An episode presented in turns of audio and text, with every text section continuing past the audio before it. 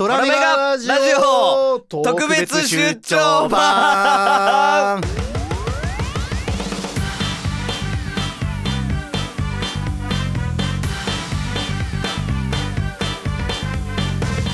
さあ始まりました。トラメガラジオ。はい。やっぱり自分の自己紹介ができてない、えー、作曲や舞台音響などをやっております小森ひろとです。そしてえー涼しい音と書いて、えー岡部鈴音でございます。よろしくお願いします。よろしくお願いします。いやもう最初のこのズレ具合が 面白い積もっちゃってなんかめっちゃ俺おかしいな。ちゃんと合わせたつもりだったんだけどなんか。俺がトラメガで区切っちゃったからいけないんですよ本当に。ごめんなさい。もう最初からすいませんでした。本当だよ。まあいいや、えっと普段この番組ではオーディオドラマや声優活動のためのあれこれについて各ポッドキャストで配信している番組「トラメガラジオ」です。が、えー、今回はなんとですね特別編でございます。えなんだって？なんだって？なんか 特別編でございます。イエーイ。イエーイ。ということでですね、えー、私岡部が演出そして小森さんに作曲音響で、えー入っていただいております。6月に開催するですねリーディング公演「えー星のかけら」星のかけらがですね現在絶賛稽古中でございます。ということでなんと小森さんがある時連絡くれまして「トラメガラジオで宣伝しちゃっていいっすよ」みたいなこと言ってくれたんでなんと今回地球の星のかけらについてお話ししていこうと思いますです。もうさ演出が地球と書いて星って読めない時 もう点で紛らわしいんだよこれ。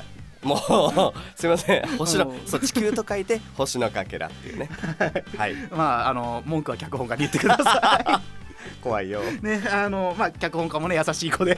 非常にいろいろと気使っていつも本書いてくださってますけども、本当に。えーまあ、そもそも岡部さん主催するリベリオンズショータイムという、まあ、団体公演ですね。プロデュース公演っていうんですかね、はい。ごえーが今回3回目。3回目公演ですか。早いな。早いですね。僕実は1回目から、うん。はいあの関係というか関係を持たせていただいてるんですけど。なんかちょっといかがわしくないですか？そんなこと大丈夫？関係を？関大丈そんなことない俺は大好きだけどこういうの。はああもうじゃあ進めます。いはい。はいもう3回目。3回目なんですね。はい改めてですけど。はい。はい。そうすると、まあ、うん。結構団体の特色なんかもいろいろ出てきてるんじゃないかなと思うんですけどその辺どうです？あのー、まあなんかすさっきはちょっと他人行儀な感じがするんですけど、はい。もう小森さんはだって小森ひろとかこうリベリオンズショータイムみたいな感じじゃないですか本当に他のところでやるときに、あはい。の音響小森ひろとかっこリベリオンズショータイムって書いていいいいっすよ全然。のあいいの？いや嫌なのかと思う。いやあ嫌ですけど。嫌だっていうか。い や嫌なんかい！わっしゃい！じゃああの僕ね音響とか照明とかが団体名をカッコで入れるのそんな好きじゃないんですよ。そうなんだ。えなんでですか？あのいや所属事務所とか会社名が入るのは理にかなってると思うの、うんうん。でも団体名入れるってなんかその団体をまあ主軸にしてるのは分かるんですけど、うん。なんか音響とか照明がやることかなって思っちゃうんですよ。なんか演出家とかは自分の団体持ってますよっていうアピールになるんだけど、うん。そこで音響とか照明やってますよって何のメリットがあるんだろうと思っちゃうんですよ。なるほどね。で大体そういうチラシを見てすげえ悪口みたいになっちゃってるけど。まあまあここだけね。そうね大体そのチラシを見てもさ、うん。あのああの団体でも音響やってるんだって思うことはあっても、うん。その団体が主軸なんだになっちゃうじゃない？そうなると、まあそうね。そうなんか両足どっぷり使ってそこの沼でこうガサガサやってるようなうんふうにチラシで見ると見えちゃうからそっかそっか僕はあんまりその音響照明はそういうふうにしたくない。作曲とかだったらまだかっこ団体名でもあそこの団体で作曲結構いっぱいやってるのねと思うんだけど僕の感性的にはあんまりかな、うんまあ本人がそれで納得して出してる分には全然それはいいので僕は嫌だなってだけで。なるほどね、まあ、確かにそうフットワーク軽くねフットワーク軽くっていうとあれですけど、まあ、いろんな現場いろんな人とやっていくわけだからまあ、確かにねここだけでやってますみたいな感じがちょっと出ちゃうとそれはそれでね、うん。まあ、マイナスになるのかもしれないですね。なるほど、ね、そう専属音響ってなりたくないなっていうところがあるのであるんですけどもまああのそうね団体の特色をちょっとじゃあ振ったまんま僕の話をしちゃった。すいません。いやいやあのーはい。い、やでもあの、まあ、リベリオンズは基本的に朗読劇でをしてまして、はい。まあ、ジャンルもファンタジーっていうのを少し意識しているんですけども、はい。やっぱりこの朗読劇かつファンタジーっていう世界線において、その音響の効果っていうのはすごく大きいなと思ってましてほそれもあってまああの小森さんもうちのもんだぐらいに 俺は勝手に思ってるんですけどだからなんかあのー普通の演劇よりも、うん。やっぱり朗読劇朗読その声によるこう、えーパフォーマンスだからこそやっぱりその音っていうのが重要でやっぱ聞いてる人があ見てるもの以上に聞いてるところからはい。お客さん自身にこうイメージを膨らましてもらえるうんのがまあ割とうちのいいところなのかなと。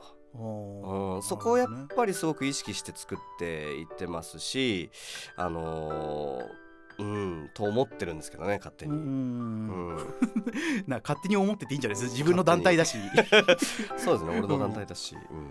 思ってますね。なるほどね、まあ、僕はなんかその、まあ、今音をすごく大事にしていただいてるところもあるけど、やっぱり照明も結構毎回あまあ、初回はちょっとあのー場所がうんうんうんうん。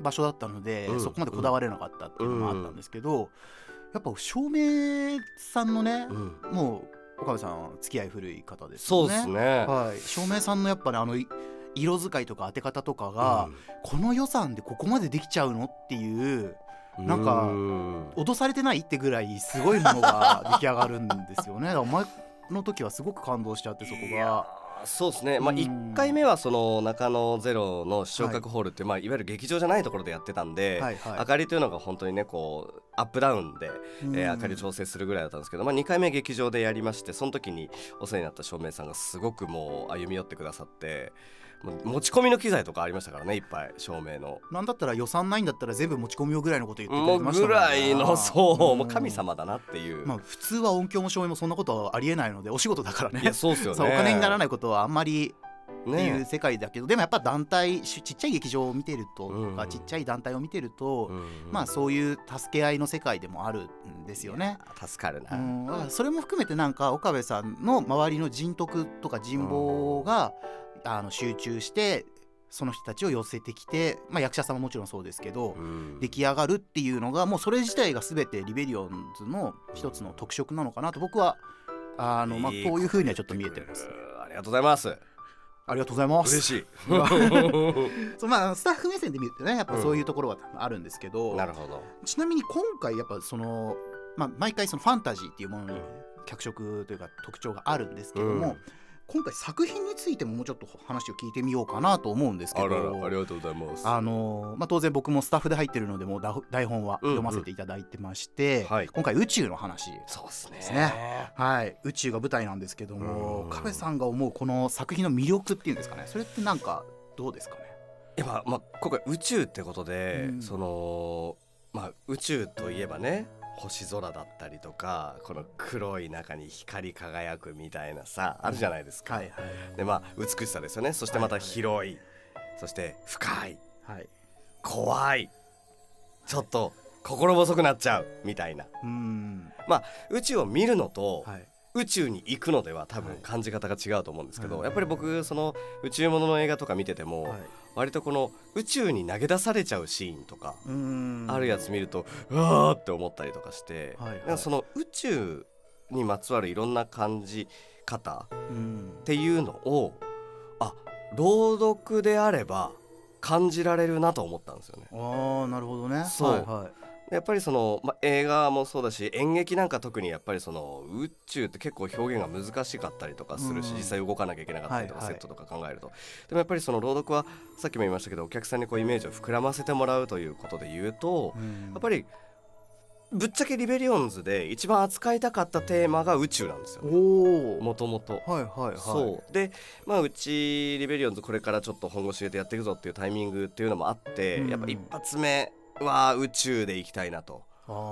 なんでそうっすね。だから、はいはい。この作品を通してなんかねあ綺麗だなとかあちょっと怖いかもとかいろんな感じ方してもらえたら嬉しいなと思いますけどね。綺麗さは確かにありますよね。うーん。うん、僕これ読んでみて思ったのはあ日常の延長線上に宇宙をちゃんと感じられる場所がこの本の中にはあるなっていうのを、っていうのは結局まあ、うん会話劇だからっていうのもあるんでしょうけど、うんうんうん。今ある僕らがこうやって会話しているものが宇宙でも繰り広げられてる。うん。ただ地球であったりとか宇宙であったりっていうものに対する考え方は間違いなく宇宙にその住み着いた人たちの感性で喋ってるようななんかそういう日常が宇宙に移動した感じ？いいこと言いますねっていうのを、ね。ありがとうございます。すごい。ね そういうふうにちょっと捉えたんですよ。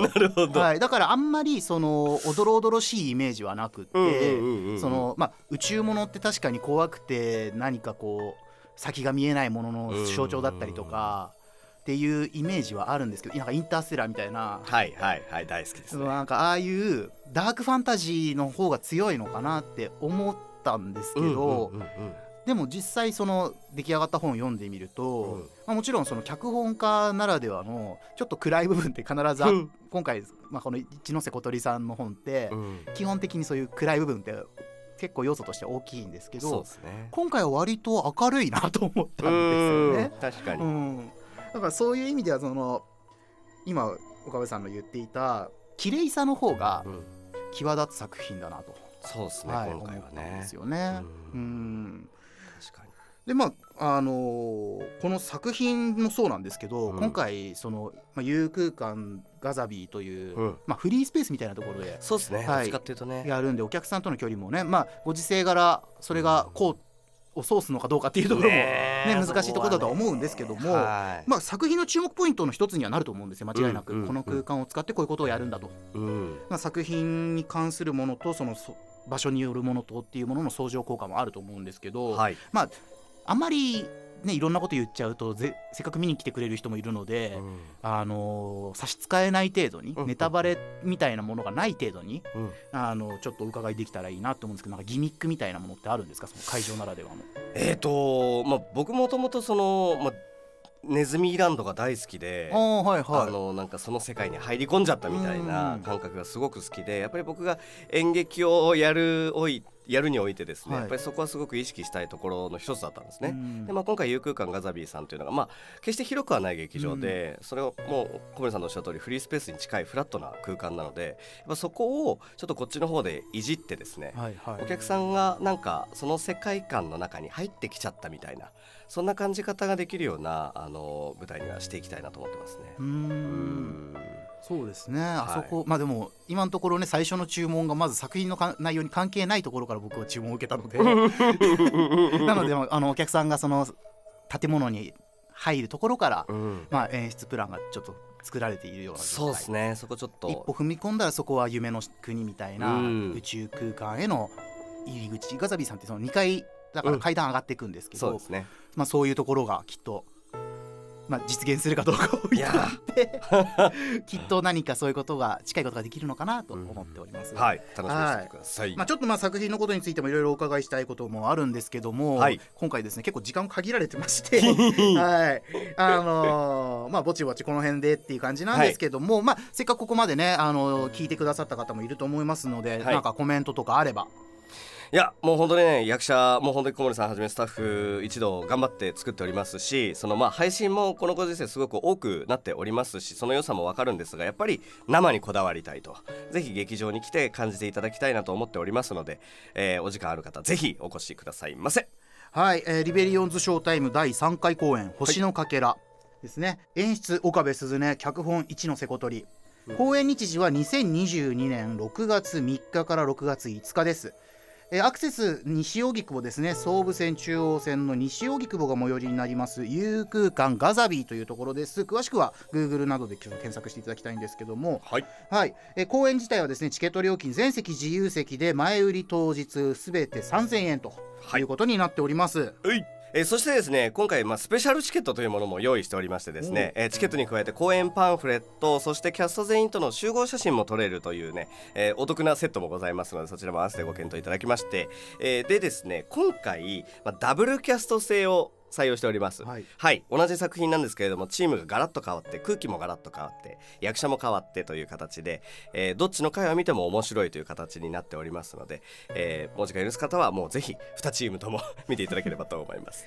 えまあ、予定ではあるんですけども映像での配信もね予定しておりますので遠方で来れないよという方はそちらの方チェックしていただければと思います。まあもろもろの情報に関しては、えーリベリオンズショータイムアカウント名リベリオンズショータイムで検索するとツイッターの方も出てきますので、えーそちらを見ていただければ分かりやすいかなと思っております。はい、はい。そしてですねもうもちろん今この出張版でやっておりますけども、うん。ドラメガラジオというものをですね Spotify、Apple Music、Amazon Music などのですね、まあ、ポッドキャストコンテンツとして、うんえーサブスク内で公開しております、はい。もうサブスクね Spotify なんか特に、うん。あの無料で聞けたりとかっていう範囲が非常に広いので、うん。あのぜひ聞いていただきたいななんて思います。でその、えー情報に関してもトラメガのホームページ、うん。トラメガプロジェクトで検索していただければポッドキャストの詳細であったりとかそこで募集しているメールコーナーであったりとかうん。そういったものも、えー見られますのでぜひチェックしていただきたいなと思います。はいお願いします。はい、で過去のエピソードもねすべてあのーポッドキャストの方で聞いていただけますし声優の活動の糧になんか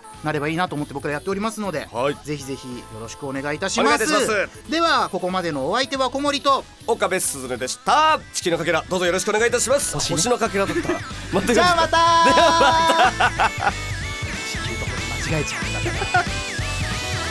君のためなら怒れると言った。ありのままの私が好き